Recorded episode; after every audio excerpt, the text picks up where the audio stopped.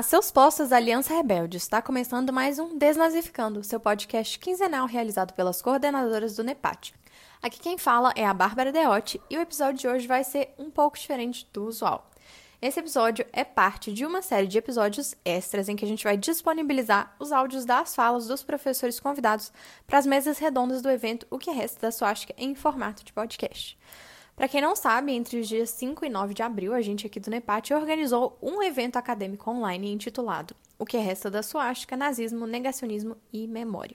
O objetivo do evento foi trazer reflexões e debates sobre os perigos das permanências da ideologia e do discurso nazista na atualidade e também construir discussões proveitosas em torno do Terceiro Reich, buscando novas abordagens e caminhos de compreensão. A gente, inclusive, já fez um episódio de divulgação do evento aqui no Desnazificando, em que a gente veio bater um papo sobre a programação. Então, se vocês quiserem, podem conferir esse episódio também. Mas, é, como vocês sabem, um dos nossos principais objetivos aqui com o núcleo é a divulgação científica, é feita sempre com muita responsabilidade e qualidade. Então, toda a programação do evento não só foi gratuita, como está inteiramente disponível de modo permanente lá no nosso canal do YouTube. Então, se você perdeu o evento ao vivo ou ainda não pôde assistir alguma das mesas na hora, não tem problema, porque você pode entrar no nosso canal, né, e acessar os vídeos de todas as transmissões. E além disso, a gente decidiu transformar algumas das falas dos professores, né, das mesas docentes, em áudios de podcast, para quem preferir estudar ou escutar é por esse formato, né? É, a única parte que não vai ser incluída aqui são as respostas às perguntas da audiência, né? Mas, como eu falei, os vídeos estão lá no nosso canal do YouTube. Então, vamos lá? Oi, gente! Aqui quem fala é a Ana Viana e no episódio de hoje vocês vão ouvir uma das falas dos professores que compuseram a nossa mesa de encerramento, Os Nazistas no Brasil, Presenças e Heranças. O objetivo dessa mesa foi pensar na presença do nazismo no Brasil tanto no século XX quanto na atualidade. A gente sabe que muitos nazistas, após o fim da Segunda Guerra Mundial, fugiram para a América Latina.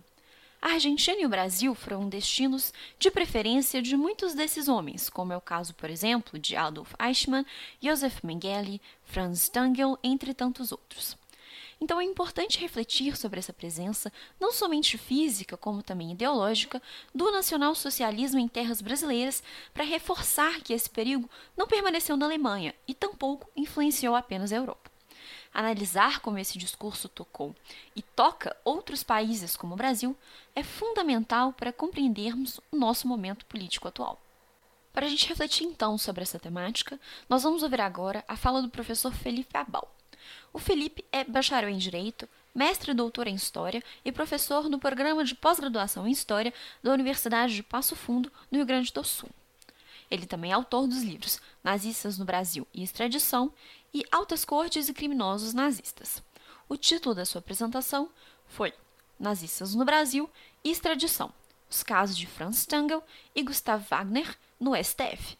Então, agora com vocês, a fala do Felipe. Muito obrigado, Maria. Uh, primeiro lugar, então, né, nossa, Bruno, excelente fala, estou aqui pensando ainda muito bom. Eu gostaria, então, né, de saudar exatamente os membros da mesa, saudar o Bruno, cujo trabalho eu já admiro já faz muito tempo, ele sabe disso. Saudar a professora Heloísa também, de quem eu acredito que não é necessário a gente falar muito, né, apenas dizer que é uma enorme satisfação estar na mesma mesa que ela e agradecer, claro, o convite que foi feito, me pegou de surpresa, fiquei muito feliz, né, Maria e demais organizadores, e saudar todo mundo, então, que está nos assistindo nesse momento. Bom, começando aqui a minha fala, uh, como o Bruno estava falando, então tem muita coisa que se diz a respeito da presença de nazistas no Brasil, Porém, então, além de vários mitos que existem, uh, nós tivemos essa presença confirmada de criminosos nazistas no país, e eu pretendo tratar com vocês de dois casos, então, que eu estudei, que são os casos de Franz Stangl e de Gustav Wagner. Depois que eu propus esse tema, eu acabei me arrependendo um pouquinho por causa do tempo né, que seria necessário para a gente falar bem certinho a respeito de cada um deles, mas eu vou me esforçar aqui também para para conseguir passar o maior volume de informação para vocês. Uh, e vamos começar a conversar um pouquinho. Quero falar um pouco com vocês a respeito do Franz Stangl. mas vocês vão ver que a história desses dois, a história desses dois nazistas, ela está muito enlaçada. Né? Vejam só, vamos conhecer quem são essas duas figuras.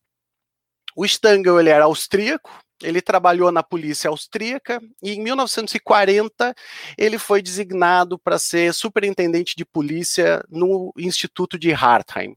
O Instituto de Hartheim ele era parte de, do chamado programa T4, né, que é o chamado, também conhecido como programa de eutanásia nazista. Eutanásia é um eufemismo, né, já que esses institutos de eutanásia eles tinham por finalidade levar a cabo um projeto eugenista nazista, eliminando fisicamente deficientes físicos e mentais. Tá? Segundo o Stangl, ele era o responsável por manter a lei e a ordem no local, e ele acaba executando esse seu trabalho de uma forma exemplar. Né? Uh, tanto que posteriormente ele é enviado a outro instituto para organizar, né, o Instituto de Bernburg, uh, para então fazer as suas atividades lá. Esses institutos de eutanásia, eles foram considerados pelo Simon Wiesenthal como uma escola de extermínio para os nazistas. Né? Uma vez que muitas táticas que eram utilizadas nos institutos foram levados depois para os campos de concentração e de extermínio, e muitos dos que trabalharam nesses institutos acabaram posteriormente sendo transferidos para campos de extermínio, como é o caso do Stangl, que foi transferido em 1942 para o campo de extermínio de Sobibor, onde ele, né, ele passa a atuar como comandante desse campo de extermínio. Stangl chega então em Sobibor, em território polonês ocupado, com a função de acelerar a construção do campo de extermínio que estava atrasada em maio de 1942, então em muito pouco tempo, ele consegue construir o campo e colocar ele em operação. Se estima que durante o pouco período que Stangl esteve lá, cerca de 100 mil pessoas tenham sido mortas. Né? Então, o campo que Stangl constrói, ele é uma fábrica de morte perfeita, é, ele é construído distante dos grandes centros, próximo a uma ferrovia, feito de uma maneira que as pessoas que chegavam lá não sabiam o que estava acontecendo. E né, é bom salientar caso alguém não saiba, né, a gente tem uma diferenciação entre o campo de concentração e o campo de extermínio, porque no campo de, de extermínio, a maioria das pessoas que lá chegavam eram enviados rapidamente às câmaras de gás e apenas alguns poucos né, vão ser selecionados, vão ser escolhidos para trabalhar no local. Né, geralmente pessoas de alguma profissão, né, de especialistas em algo, como é um sapateiro, como são costureiras, pedreiros, ourives, coisas do gênero. Isso vai ser importante quando a gente falar a respeito do Wagner. Uh, o Stangl, então, né, essa sua capacidade de organização novamente, né, vai ser mais uma vez demonstrada, e por esse motivo ele vai ser transferido mais uma vez, dessa vez para um outro campo de, de extermínio, que é o campo de Treblinka. Treblinka enfrentava à época o que era relatado como uma situação caótica, com corpos espalhados pelo campo, com corpos pendurados um, nas, nas cercas, e pior, né, para os líderes nazistas, nenhum valor, então dinheiro, joias, não haviam sido enviados para o quartel-general. Então Stangl é enviado para lá para que ele organize, para que ele coloque em funcionamento perfeito o campo de Treblinka. Stangl chega lá em setembro de 1942 para os transportes para o campo, então ele né, não permite que mais transportes cheguem, começa a reforma do campo e transforma também então em uma bem olhada máquina de extermínio. Uh, e a gente pode estimar que cerca né, entre 870 mil e 925 mil pessoas tenham sido assassinadas em Treblinka. Vejam só, né, como eu estava falando, a gente pode já introduzir aqui também a figura de Gustav Wagner. Assim, né, a gente vai ver que existem vários paralelos entre os dois. Assim como Stangl Wagner era austríaco, né? Existe aquela anedota, não sei se alguém ainda cai nisso, que a grande façanha da Áustria foi fazer as pessoas pensarem que o Hitler era alemão e o Beethoven era austríaco, né? Não sei se alguém ainda acredita nisso, mas enfim. Uh, e também trabalhou no Instituto de Eutanásia de Hartheim. Né? Então ele também fez parte desse programa T4. Posteriormente, da mesma forma que Stangl, ele é transferido para Sobibor, onde ele ocupa o lugar de segundo em comando, estando apenas abaixo do comandante, primeiramente Stangl.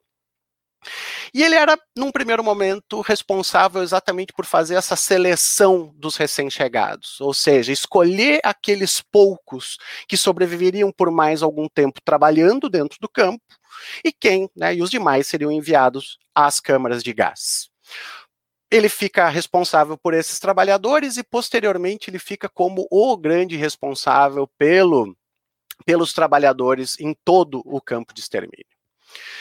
Enquanto Stanger é uma figura quase invisível para os prisioneiros, eu consegui entrevistar alguns, o Wagner era o oposto. Né? O Wagner era uma presença constante. O Wagner era tido como violento, como sádico, como brutal, sanguinário. Né? São diversos os relatos que a gente encontra de eh, prisioneiros que foram agredidos ou que presenciaram agressões e assassinatos cometidos pelo nazista.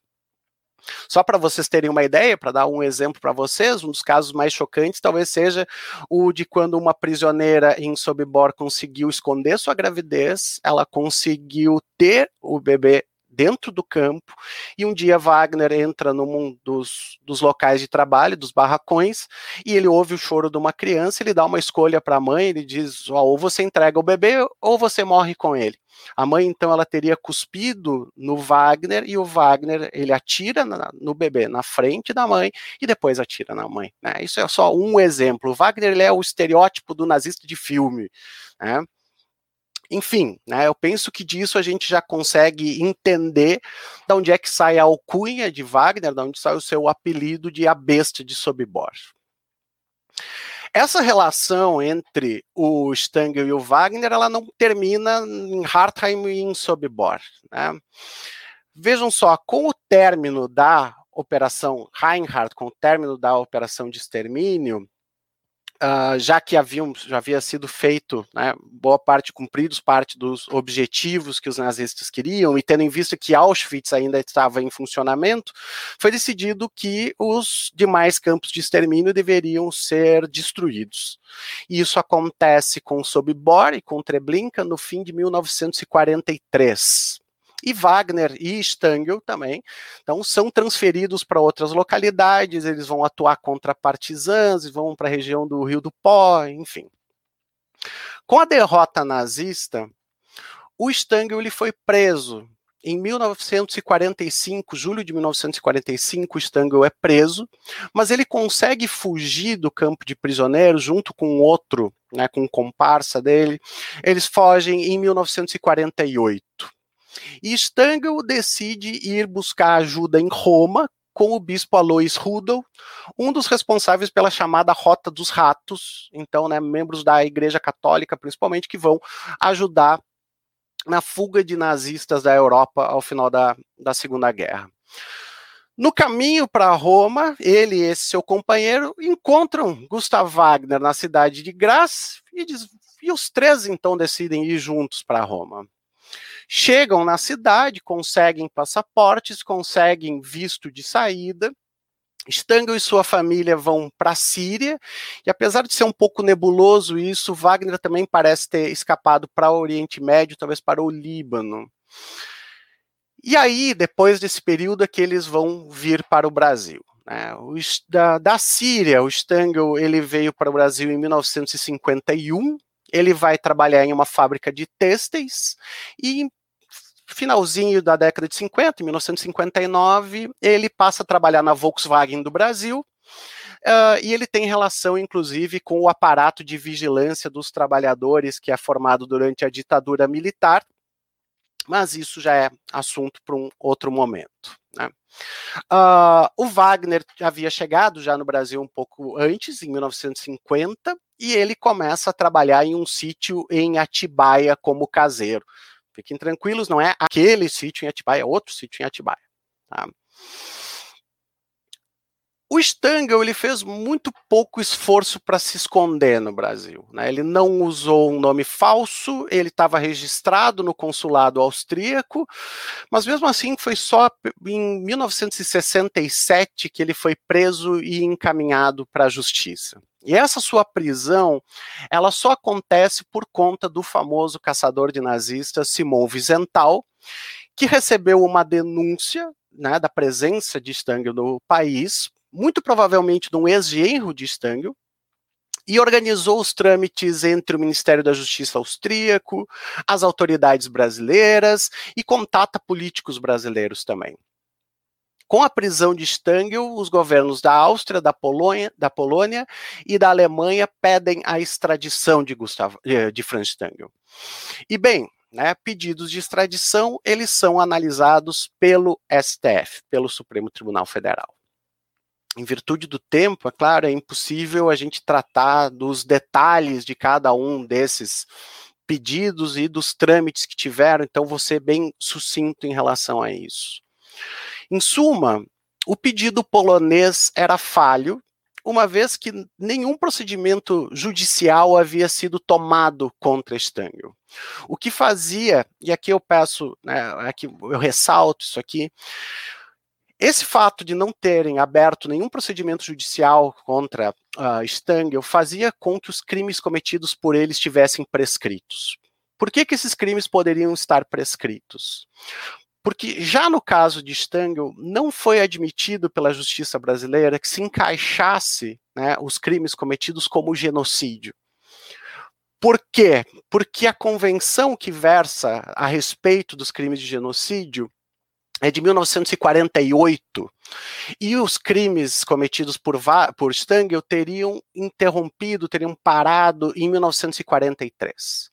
Então o judiciário brasileiro entende que não se pode, né, é um princípio penal básico, que a lei penal não retroage para pior. Então não poderia ser aplicado a convenção para a prevenção do crime de genocídio de 1948, já que os crimes eram de 1943. Logo, os crimes cometidos por Stangl seriam de homicídio.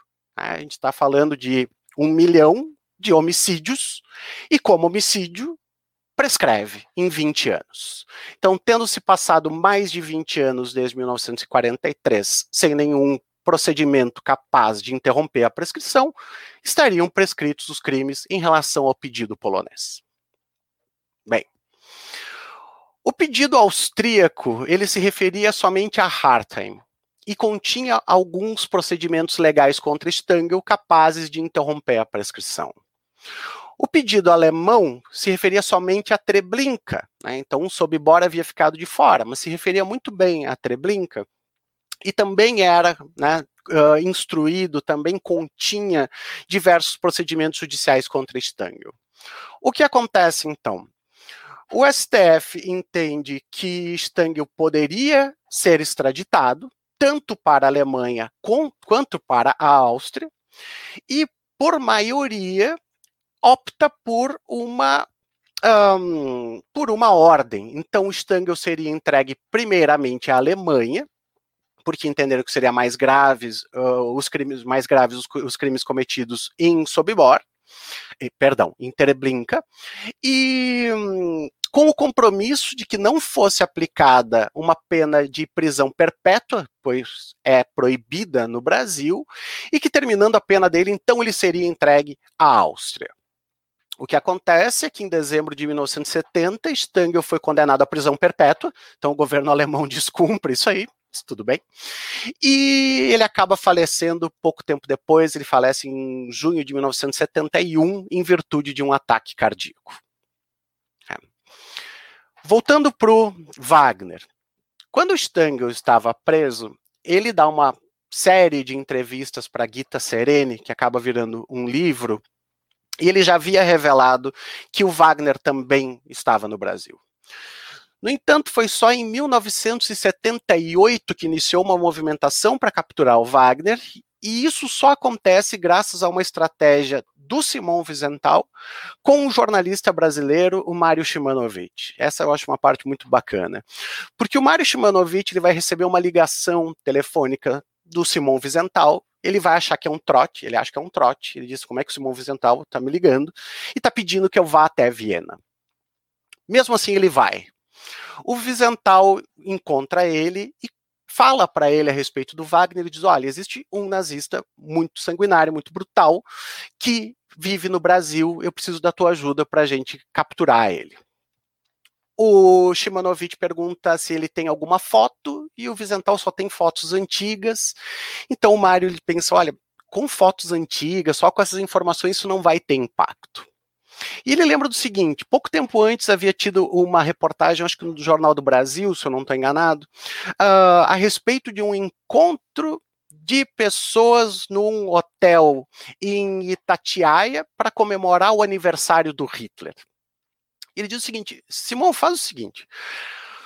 Reconhece entre esses, essas pessoas que estão aqui na foto alguém e diz: esse cara é o Wagner. Porque daí isso aqui vai gerar impacto e a gente tem mais chance de conseguir alguma coisa. E é o que eles fazem. Né? Então, o Mário Shimanovic vai publicar uma reportagem dizendo que entre aquelas pessoas estava o Gustav Wagner, que era um nazista muito sanguinário, brutal, etc. E realmente essa matéria tem impacto por causa disso. Né? E aí é que o impensável acontece. O próprio, o verdadeiro Gustav Wagner se apresenta à polícia e diz: Olha, Gustav Wagner sou eu, não é aquele cara que aparece na foto, né? Então eu sou o verdadeiro Gustav Wagner que trabalhou em Sobibor. Mas eu nunca fiz nada de errado, nunca matei ninguém, eu era só um um pedreiro, ajudava na construção, etc. Nunca fiz mal a ninguém.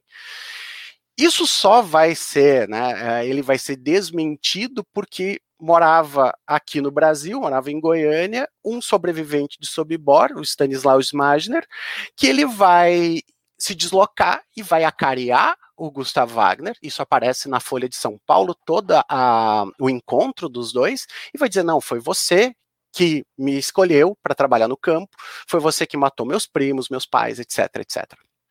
Então acaba a farsa do Wagner ali já de pronto, e se recebe também pedidos de extradição do Wagner para ele ser julgado. Pedidos de extradição da República Federal da Alemanha, Polônia, Áustria e Israel agora também pede a extradição do nazista. Novamente, não vou poder me estender muito, mas vejam só.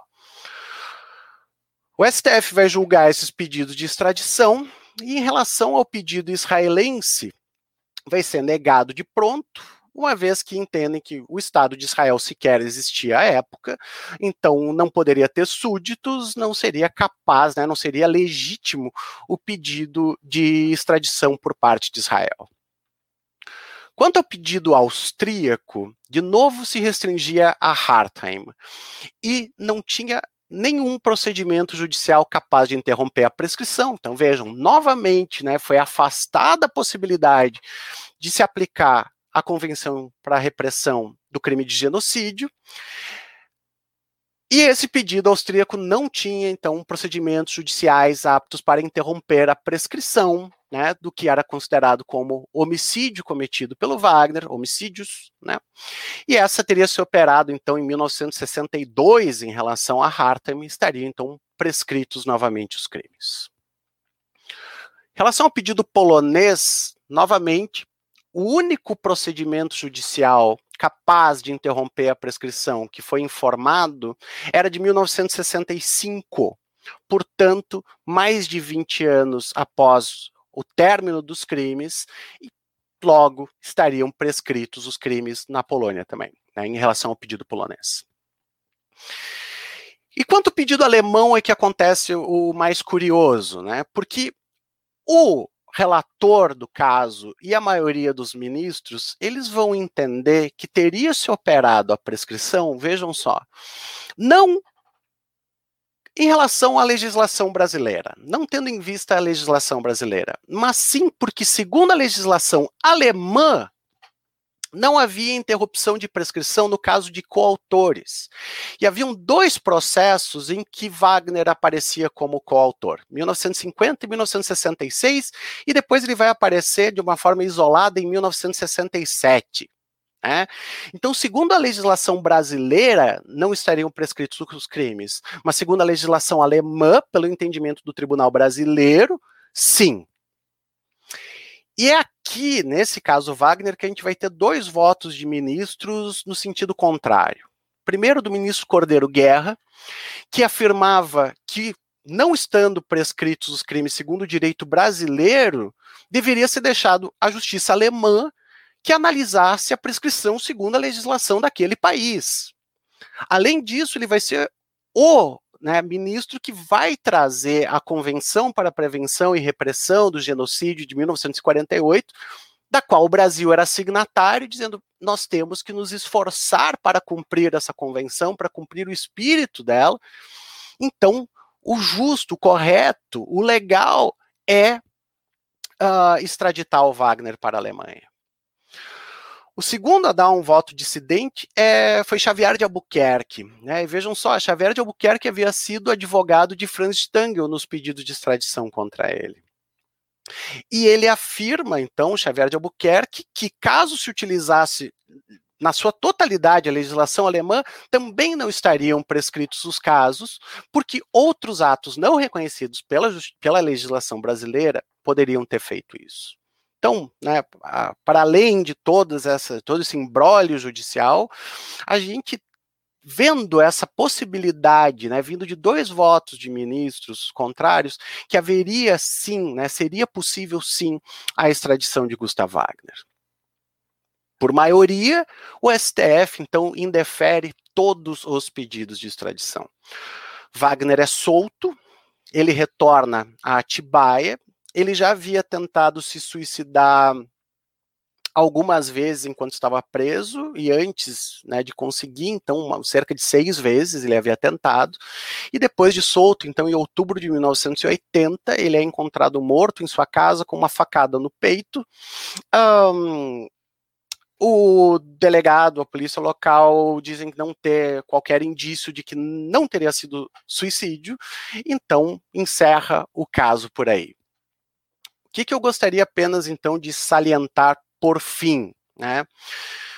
Isso que eu bati bastante em que os crimes cometidos por Stango e Wagner não foram tratados como genocídio e poderiam ter sido entendidos dessa maneira, como aconteceu em outros países, como é o próprio caso da Argentina, em alguns casos, que reconheceu como crime de genocídio.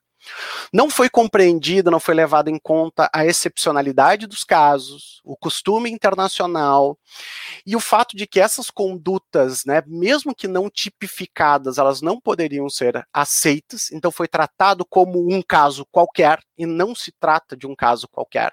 Eu acho que isso até corrobora muito com o que havia dito o Bruno, né, em, em, outro sentido, mas de que né, entender que isso é um homicídio como seria qualquer outro, é absurdo.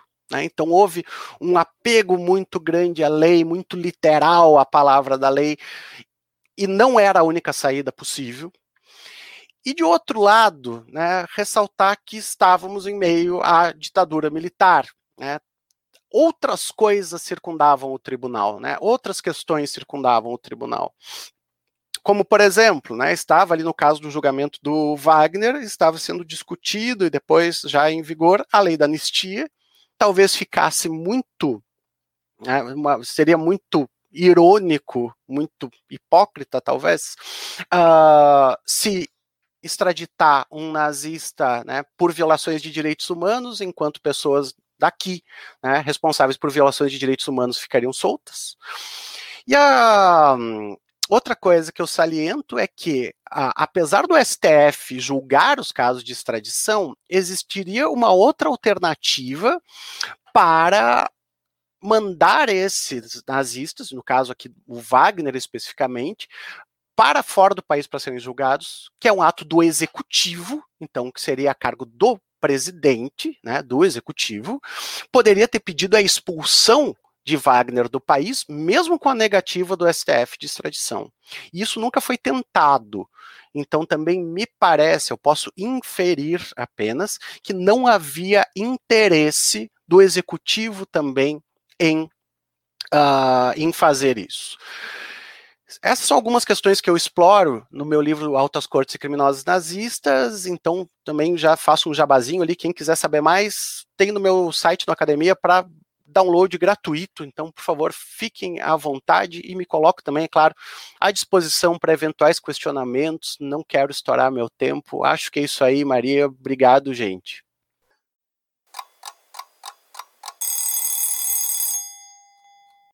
Bom, gente, então hoje ficamos por aqui. Esperamos que vocês tenham gostado dessa fala e lembramos que todas as mesas e os debates realizados nelas estão gravados no nosso canal do YouTube. Depois contem pra gente o que vocês acharam e a gente se vê no próximo episódio.